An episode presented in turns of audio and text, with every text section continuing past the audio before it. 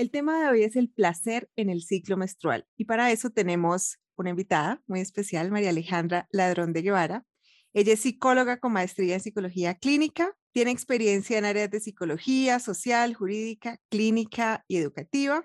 Tiene consulta particular ha trabajado en el sector educativo diseñando e implementando programas de inclusión, de desarrollo de habilidades socioemocionales y de educación integral para la sexualidad de niños, niñas y adolescentes desde los 2 hasta los 18 años.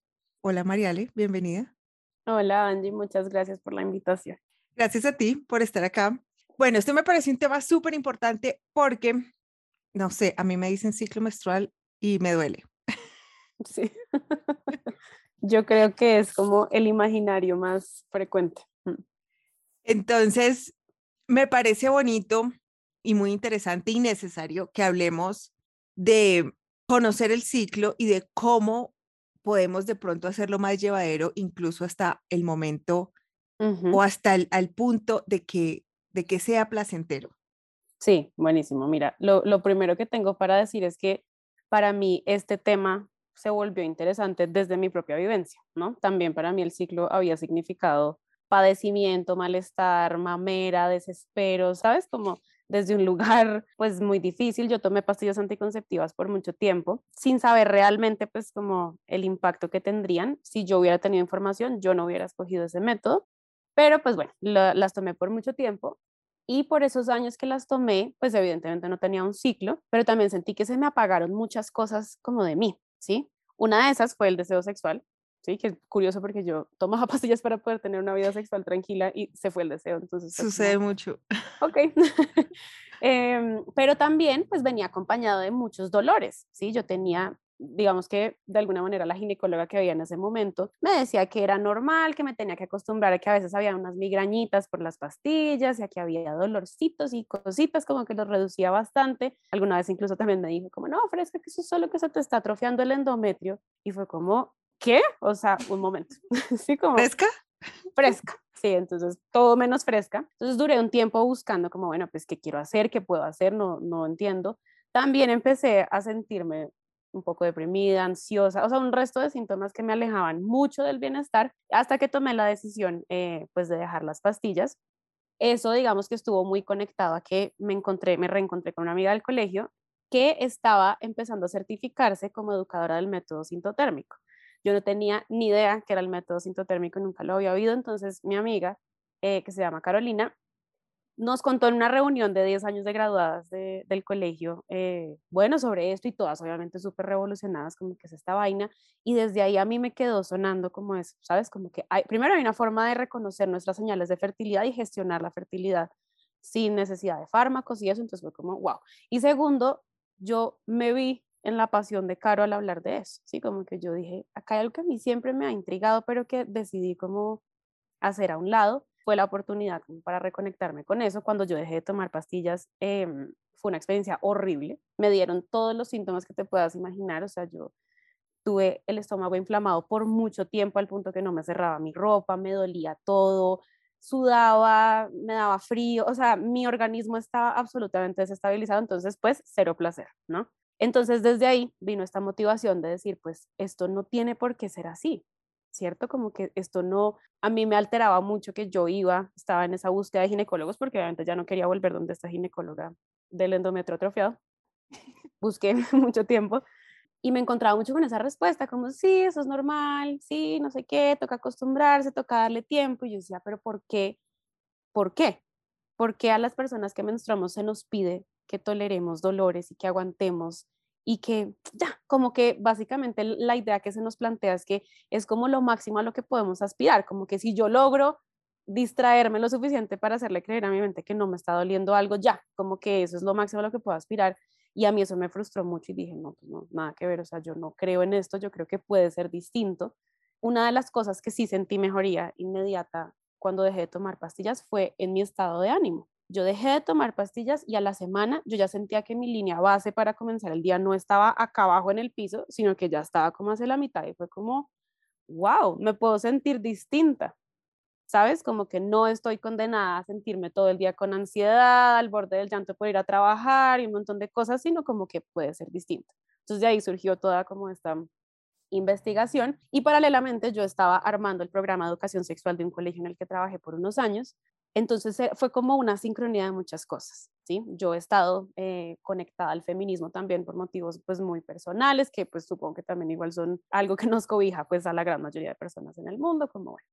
Entonces, de ahí surgió como esta mezcla de, de, como de corrientes y de formas de abordar que me llevó a pensar en este tema del placer alrededor del ciclo menstrual. Acá quiero hacer una salvedad muy importante y es que me parece que el ciclo menstrual no tiene que romantizarse. También creo que estamos mucho como en esa onda, como que uno ve mucho en redes sociales, como ama tu sangre, quiere tu ciclo, no sé qué. Y Tómatela, claro, úntetela, sí. Exacto, siémbrala. ritualízala. Entonces, súper lindo si lo quieres hacer y si lo puedes hacer, no tenemos que llegar a eso. Y como tú decías, pues para muchas mujeres y personas menstruantes, menstruar implica un infierno. Entonces, eso, o sea, decirles a esas personas que amen su sangre, creo que cumple exactamente la misma función que los médicos a donde yo fui que me dijeron, no, tranquila, aguántate, sabes que es como reducir la experiencia y no tiene que ser así, pero sí creo que hay un grueso de personas menstruantes que pueden mejorar su experiencia, como me pasó a mí. Entonces, de ahí viene todo esto. Ok, ¿cuál sería el primer paso para comenzar o cuál sería la información que necesitaríamos para, para hacer el paso a la vía del placer de la menstruación? sí, sí, sí.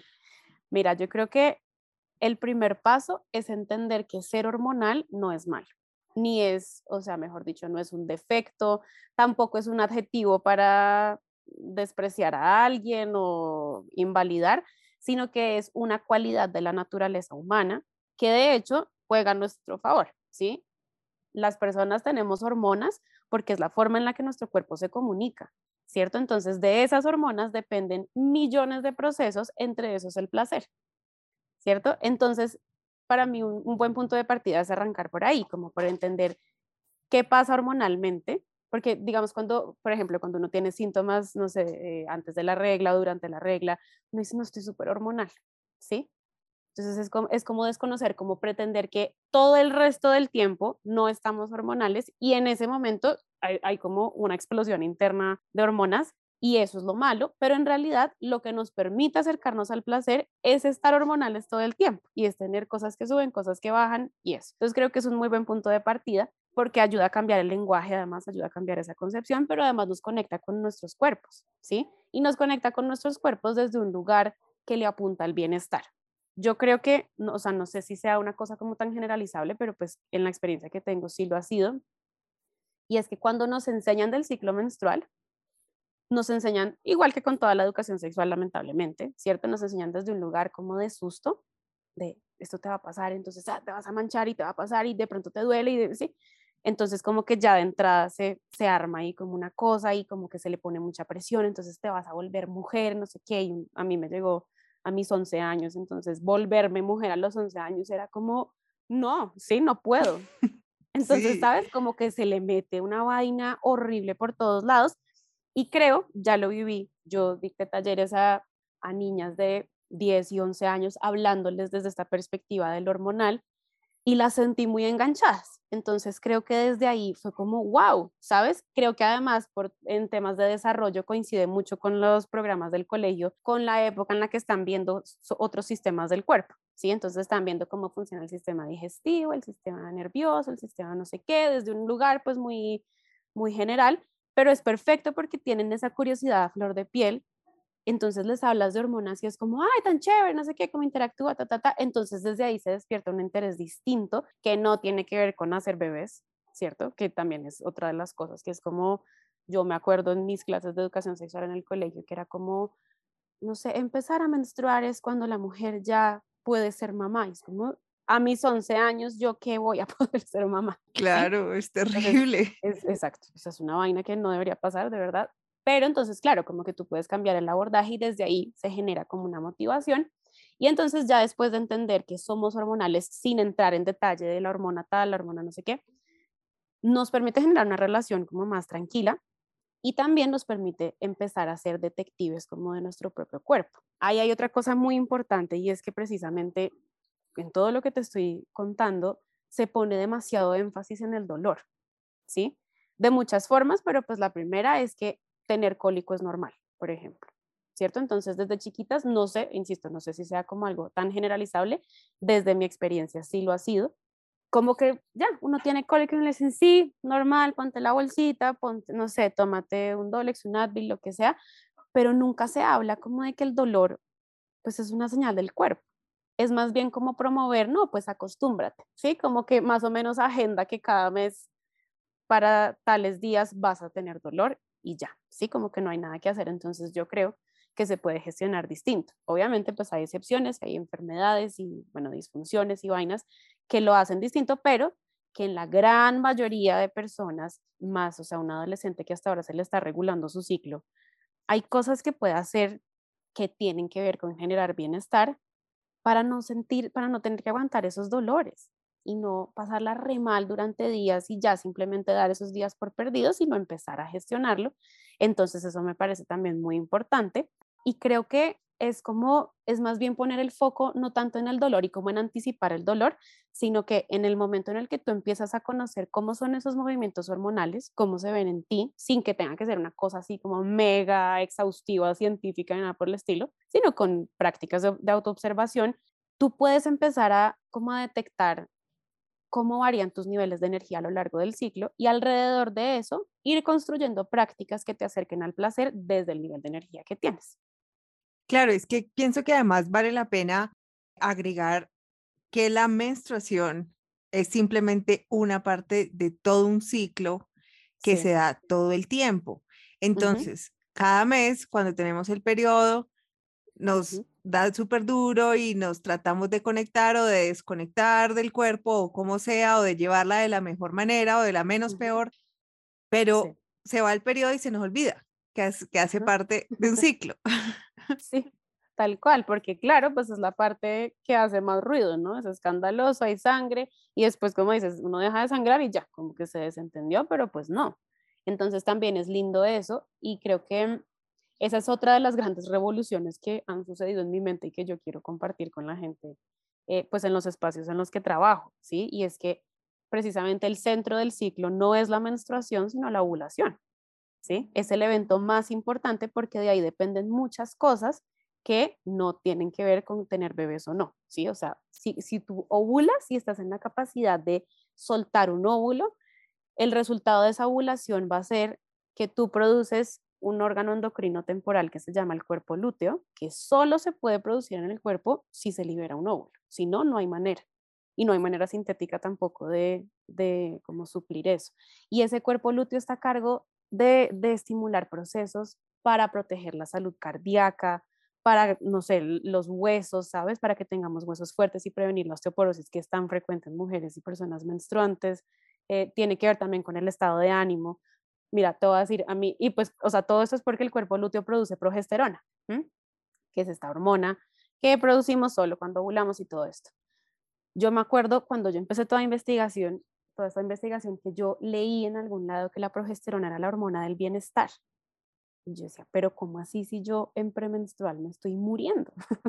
o sea, ¿cuál bienestar? ¿Sí? Como que es la hormona predominante las dos semanas antes de que te llegue la regla. Y a mí eso no me cabía en la cabeza. Pero ¿cómo así?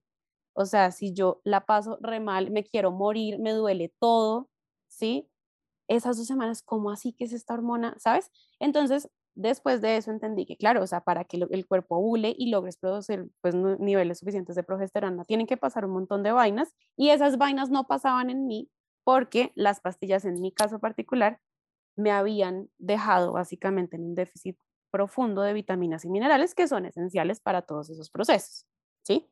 Ya una vez yo le trabajé, le trabajé y suplementé y conseguí una muy buena ginecóloga y bueno, como que un montón de cosas por mi salud, me acuerdo la primera vez que yo no experimenté ningún tipo de síntoma y que efectivamente me sentí, o sea, tuve una fase premenstrual increíble, Angie. Así como tranquila, en paz, y yo decía, ¿qué es esta vaina? Porque me estoy enterando de esto, no sé, a mis 27 años o 28 años, luego de un montón, de 16 años de menstruar. Porque hasta ahora, ¿no? es que los anticonceptivos hormonales inhiben la ovulación. Entonces, según lo que tú nos acabas de decir, que yo no lo sabía tampoco lo del cuerpo lúteo. Sí sabía que inhibía en la ovulación, pero no sabía lo del cuerpo lúteo, es decir, por todo ese tiempo que te estás tomando, o por lo menos yo también que estuve con anticonceptivos hormonales, no se produce toda esta progesterona que se necesita. De hecho, yo, desde mi experiencia personal, yo tuve muchos episodios de depresión muy, muy fuertes y en algún momento decidí darle una, un, manejo diferente a mi depresión. Me encontré un libro de un psiquiatra que hablaba de maneras holísticas, con suplementos y todo, para manejar la depresión, porque yo quería dejarme de tomar los antidepresivos, que entre otros también me habían matado la libido. entre, o sea, como que por ningún lado, ¿no? Una maravilla. sí, y entre, entre las cosas, porque él cuenta ahí como historias de, de pacientes, contaba que una paciente no se había mejorado significativamente, o sea, lo que había hecho que se mejorara significativamente de la depresión había sido dejar de tomar anticonceptivos hormonales. Entonces hablaba de eso. A mí eso me quedó sonando porque yo en ese momento tenía un dispositivo intrauterino que me encantaba porque llevaba muchos años ahí, no me llegaba el periodo, no tenía cólicos, entonces mi vida era Genial. y me puse como a, echar cabeza y a retroceder desde hacía cuánto yo venía teniendo episodios depresivos en mi vida. Y era más o menos desde que yo había comenzado a planificar y yo había comenzado a planificar, pues hacíamos, pues estuve planificando más de 10 años, la verdad. En ese momento yo dije, si me toca volver a tener el periodo con tal de no tomar antidepresivos, lo voy a hacer. Y me saqué ese, además que fue horrible porque te digo, la medicina es terrible. O sea, yo fui a que me sacaran el dispositivo y no, todo mal, sí, o sea, me, me, iban a arrancar las entrañas. Salí de ahí gritando y corriendo, bueno, fue horrible. Sí, pero lamentablemente es Claro, y luego ya lo hice, y entonces ella me dijo que tenía eso incrustado, que no sé qué, luego fui ah. donde otro, donde otro doctor que era holístico, un ginecólogo, y me dijo, no está incrustado, está, o sea, me lo sacó como en dos segundos. Pero eso hizo un cambio significativo, súper, súper grande en mi ánimo y en, y, en, y en mi mejora de la depresión. Imagínate, pucha, impresionante. Y es que además, o sea, creo que es muy importante tener este tipo de información porque hay estudios y hay evidencia suficiente para poder afirmar que, por ejemplo, el DIU tiene una predisposición a generar condiciones de ansiedad y de depresión, ¿sabes? Pero eso uno nunca lo sabe y nadie nunca le avisa. O sea, por lo menos en mi experiencia, yo nunca había ido, hasta la ginecóloga que tengo ahora, nunca había ido a una consulta ginecológica en la que me explicaran realmente qué, ¿sí? y que me explicaran, mira, hay tales opciones, lo puedes hacer así, este, los pros son esto, los contras son esto. Uno simplemente creo que uno googlea, ¿sí? Entonces, o uno oye de alguien, entonces una, no, mi amiga que tiene la T, no sé qué, ¿sí? Y así va uno como tomando estas decisiones y eso no es suficiente. Uno debería poder saber y yo debería, digamos, yo me acuerdo cuando yo empecé a tomar pastillas, que yo le dije a la ginecóloga, le dije, mira, en mi familia hay un antecedente pues de, de problemas de coagulación. ¿sí? Y yo he oído en noticias que a veces las pastillas producen trombos y no sé qué, y la respuesta fue como, nada, ¿sí? No, eso es una entre no sé cuántas, eso no te afanes, bla, bla, y pues, ¿cómo no me afano? ¿Sabes? Pues claro que me afano. y tu tarea es explicarme que sí hay un riesgo y que de pronto mi método no son las pastillas, sino el DIU o el condón, o ¿sabes? O un montón de cosas, pero eso no pasa. Entonces sí, estamos en un sistema pues que lamentablemente no nos, no nos ayuda mucho a conectar con eso.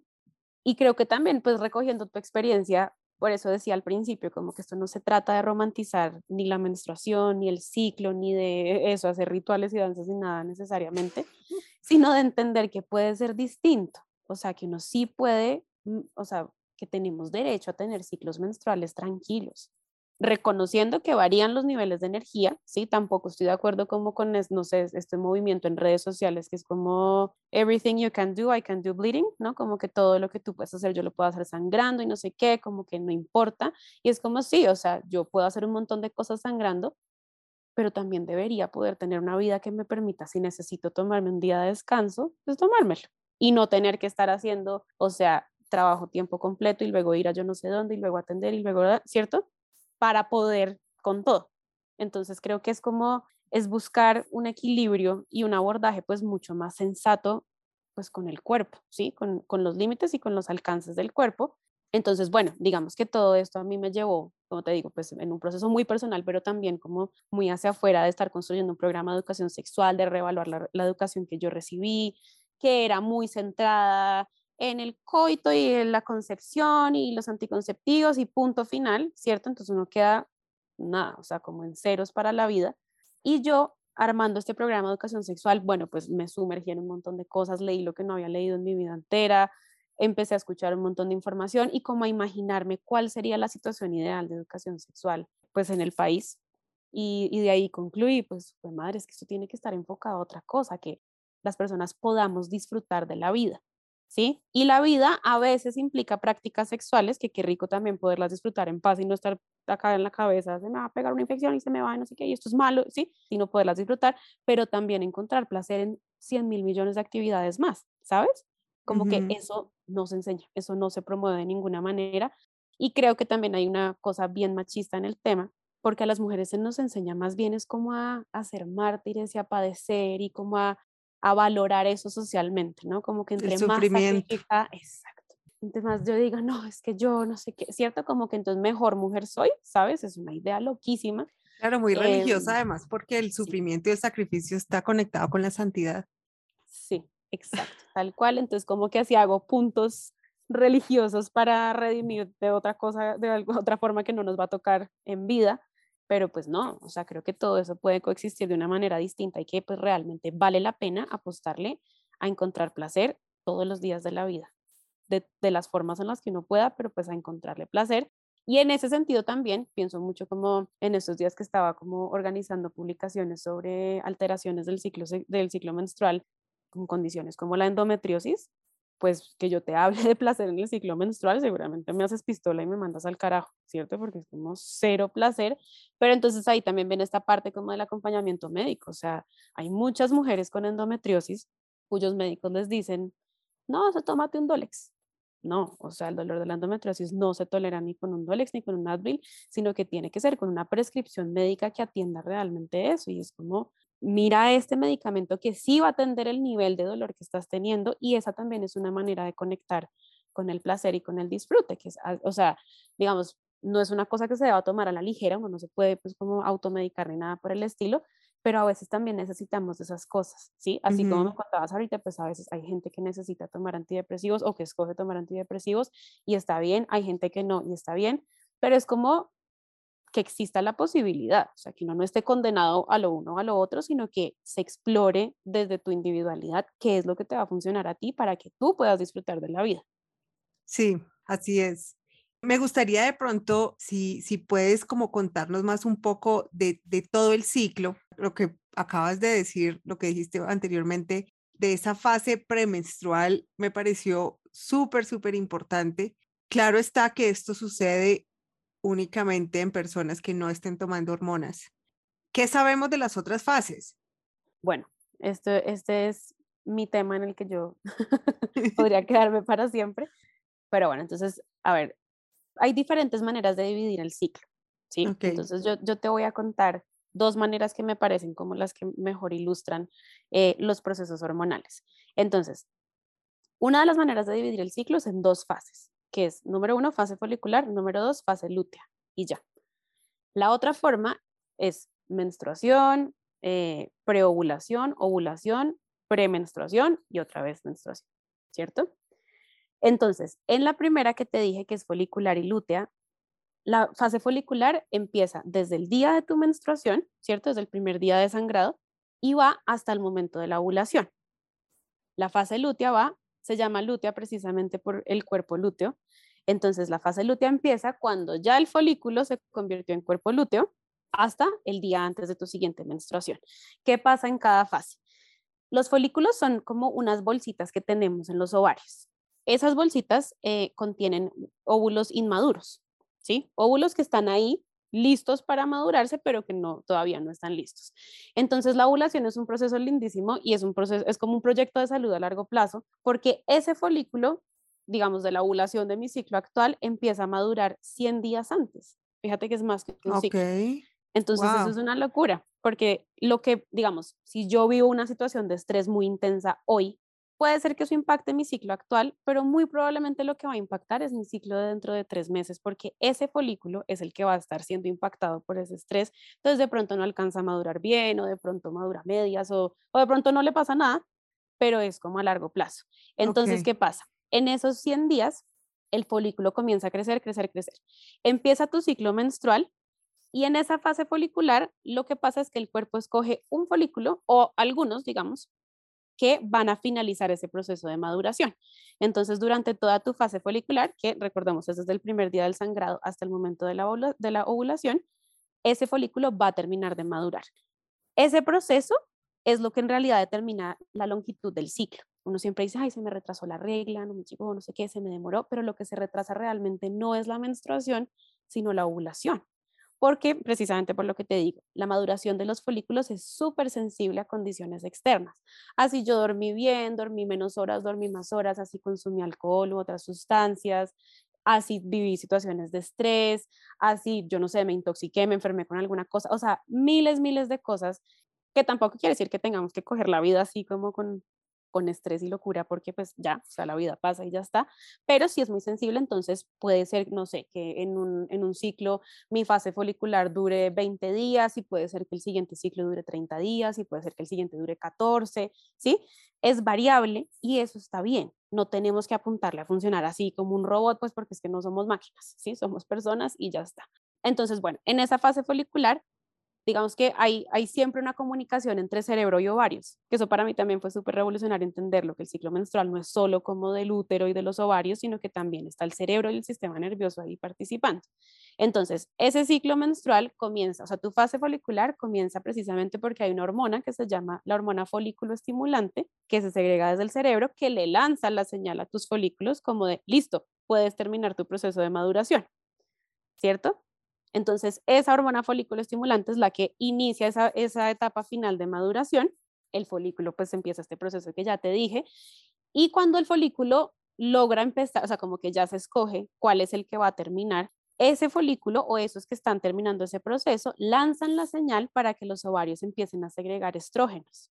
Entonces es como un vaivén, como cerebro, ovarios, cerebro, ovarios.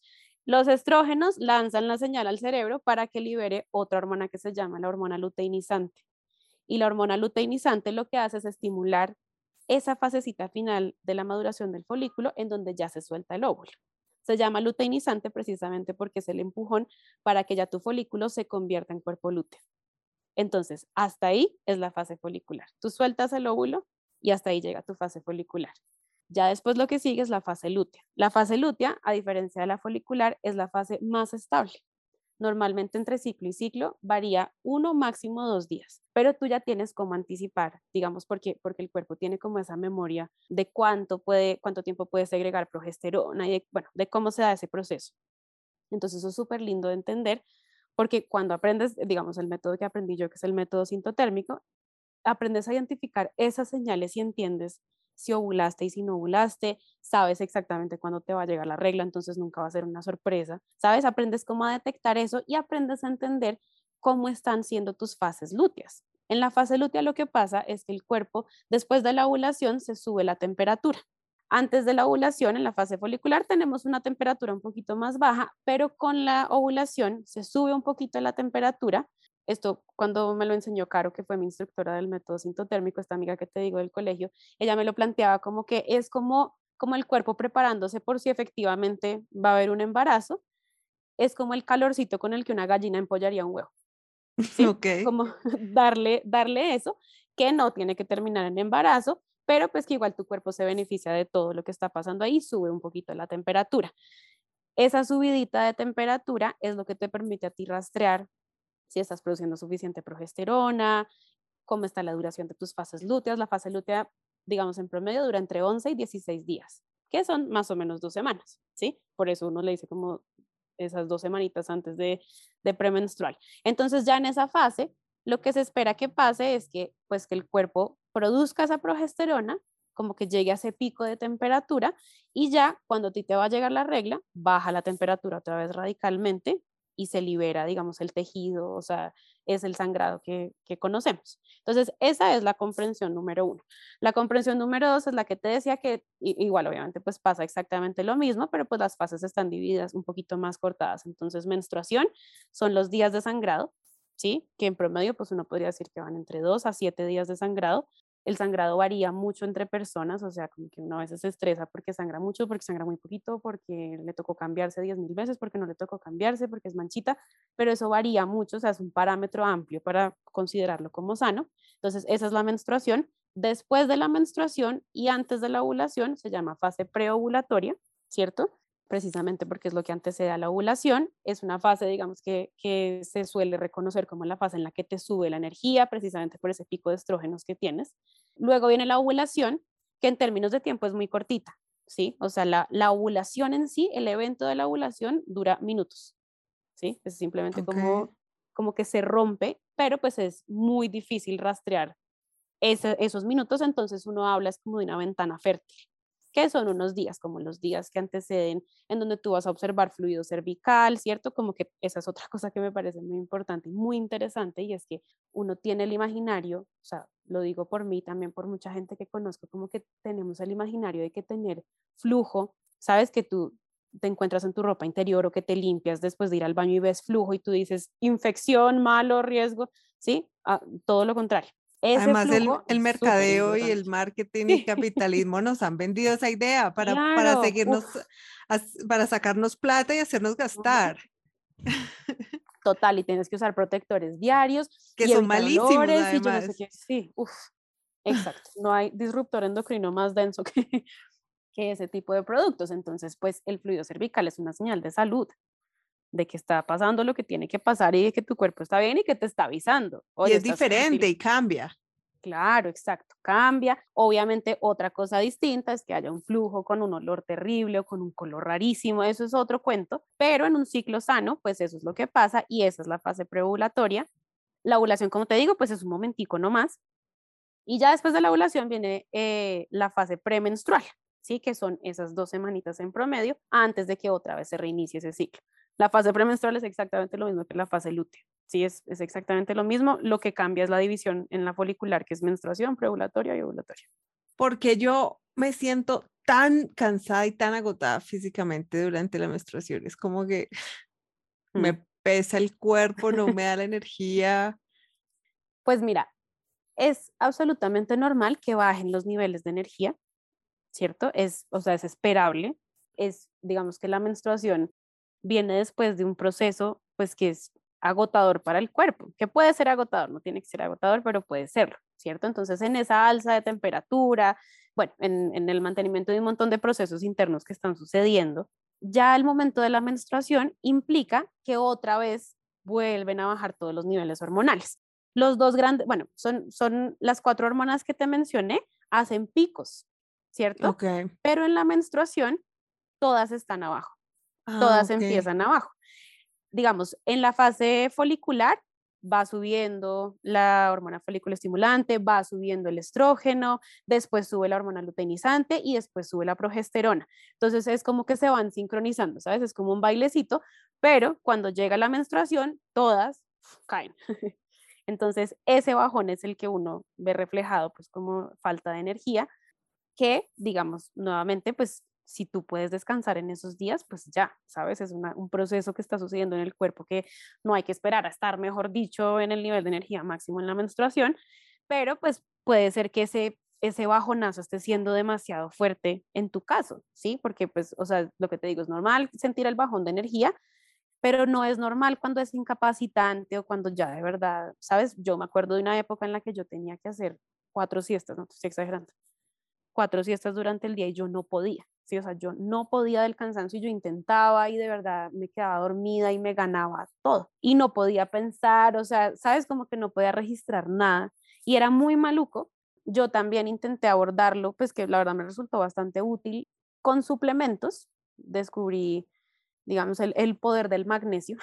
Creo que... Ay, el magnesio es buenísimo. Sí, es buenísimo y lo empecé a tomar. Esto, esto lo empecé a tomar acompañada pues de Caro, mi instructora del método sintotérmico, y de un libro que yo compré, que también me pareció súper revolucionario, que se llama Cómo mejorar tu ciclo menstrual, que es, un, es como un manual. Y es de una doctora australiana que trabaja pues desde una perspectiva holística, que explica muy bien, o sea, ya tiene un capítulo entero dedicado a los síntomas premenstruales. Y en cada cosa explica exactamente cuáles son los procesos que se ven alterados, como qué es lo que puede estar fallando, y te dice, para tal cosa puedes tomar magnesio, para tal cosa puedes tomar zinc, para tal cosa puedes tomar, no sé, yodo y para esta otra no sé qué, ta, ta, ta. Tiene una guía también para que uno socialice esto con el médico que lo esté viendo, o sea, es una cosa muy chévere. Entonces, lo que hace el magnesio, no, mejor dicho, el magnesio no es que te va a disparar las hormonas y, y ya como si nada, pero sí puede ayudar a mitigar el bajón, ¿cierto? Puede ayudar a fomentar que haya una, una subida más alta de progesterona para que el beneficio de la progesterona se extienda un poquito en el tiempo.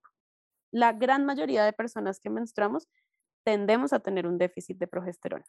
Sí, es, es, como la realidad mundial porque vivimos en un sistema que pues nos, nos, mejor dicho, nos deja en déficit de minerales por las razones que quieras. El estrés juega un papel importantísimo, entonces todo el tiempo estamos poniendo a nuestro cuerpo a consumir magnesio y la dieta ya no nos alcanza para recibir los niveles que necesitamos. Entonces, todo eso impacta mucho como el, bajón de energía. Yo, lo que te digo, yo mejoré mucho, bueno, gestionando el estrés, tomando decisiones que tenía el privilegio de tomar alrededor de mi vida laboral, bueno, haciendo un montón de cosas y sí sentí la diferencia. ¿sí? Como que sentía que, claro, me bajaba la energía, no estaba así como pues para irme a bailar ni nada por el estilo, pero ya no era esta cosa incapacitante que yo sentía que de verdad quedaba como un trapo, sino que decía, bueno, pues o sea, si tengo que trabajar o tengo que hacer alguna cosa, la logro, pero pues igual puedo como quedarme descansando y cogerla suave, pero ya no desde ese lugar horrible. No, Mariale, genial esta información, me parece súper, súper valiosa. De verdad. Último tema para terminar.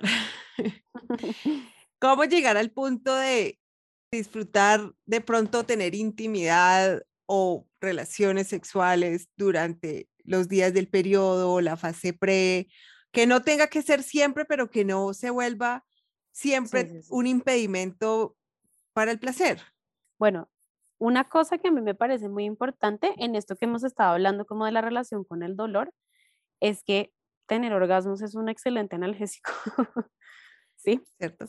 Entonces, relaja, distensiona, entonces desde ese punto de vista puede ser también, puede ser un punto de partida, y digo punto de partida porque es que muchas veces lo que a ti no te permite conectar con una práctica sexual es el dolor.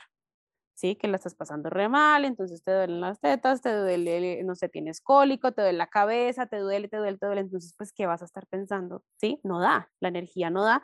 Entonces puede ser un buen experimento y evaluar pues si, si te gusta, si te sirve. Y segundo, creo que otra vez como volviendo al, tema de los niveles de energía, una cosa que, que, para mí fue muy bonita de aprender el método sintotérmico fue entender que, o sea, como vivirlo en carne propia porque ya lo estaba haciendo como en, en la parte como teórica y es que las prácticas sexuales van muchísimo más allá de la penetración, ¿sí? Entonces es como una oportunidad para explorar y para entender qué te gusta y qué te gusta en qué momento. Puede ser que haya una fase del ciclo en la que tu apetito sexual sea muchísimo más marcada. Digamos que estereotípicamente es la fase ovulatoria, ¿sí? O alrededor de la ovulación, pero a mí no me gusta encasillarlo tan así porque hay gente que se encuentra con cosas distintas y que se encuentra en la observación, que eh, durante su menstruación tiene una libido altísima, ¿sí? No sé, eso depende de la observación de cada cual, pero es una invitación a explorar y a entender qué quiero hoy, cómo me gustaría que me toquen, cómo me gustaría tocarme, qué sensaciones quiero experimentar. ¿Sabes? Como es una pregunta súper amplia que, como te decía ahorita, no tiene que ver solo con prácticas sexuales, tiene que ver con todo, que quiero comer, ¿cierto? Me quiero tomar algo caliente o algo frío, eh, me quiero abrigar, qué me quiero poner, ¿sí? ¿Qué quiero hacer hoy? No sé, son un montón de preguntas y dentro de ellas está eso, sexualmente, ¿qué quisiera explorar? ¿Sí? Tengo ganas, no tengo ganas, por qué no tendré ganas, porque sí tendré ganas, con quién quisiera compartir esto, quisiera estar sola, ¿sabes? Es como un abanico de preguntas que se abre y que te ayuda a conectar contigo misma y que te ayuda además también como a, mm, a, ir cambiando como toda esta formulación alrededor del dolor que tenemos. Y pues que ya no tiene que ser estático tampoco, esto también es muy importante, como que no es que entonces yo en todas las fases premenstruales voy a necesitar tal cosa y tal otra, sino como estar siempre abiertas a responder esa pregunta desde el placer. ¿sí? Yo creo que es fundamental que entendamos que el bienestar no es solo la ausencia de dolor, ¿sí? El bienestar es la presencia activa de placer. ¿Sí? Es que tengamos oportunidad de pasarla rico, de sentirnos bien, de disfrutar, eso puede ser también en el terreno profesional, que yo diga, no, y me siento increíble porque es que mi trabajo y pude decir tal cosa y mis ideas, bla, bla, ¿cierto? Pero también es, pues hoy tengo ganas de estar con alguien, ¿sí? Tengo ganas de acostarme con alguien, o tengo ganas de masturbarme, o tengo ganas de lo que sea, desde las ganas y validar que tener ganas es razón suficiente para hacer cosas. Cierto. Mariale, ¿dónde te podemos encontrar en las redes sociales? En las redes sociales estoy en Instagram, tengo una cuenta que es Humanamente Colombia, humana.mente, raya al piso col. Es como el lugar en donde estoy centralizando, me estoy organizando para hacer publicaciones juiciosas, como para exponer muchas cosas. El último ciclo que hice fue alrededor del ciclo menstrual precisamente, eh, pero ahí, ahí publico contenidos de salud mental y de educación sexual. Bueno, Mariale, muchísimas gracias por aceptar la invitación. Genial este tema. Qué rico, Angie, qué rico poder conversar de esto. Y bueno, ojalá a muchas les cambie la mentalidad y busquen el placer en sus vidas. Claro que sí. Voy a dejar el libro que nos recomendaste. Queda en mi página web www.edonista.love, ahí en la sección de podcast. Ahí está, va a estar tu cuenta y está el libro que recomendaste para las personas que, quieran ir a, a ver información y escuchar otros episodios también. Súper chévere. Gracias.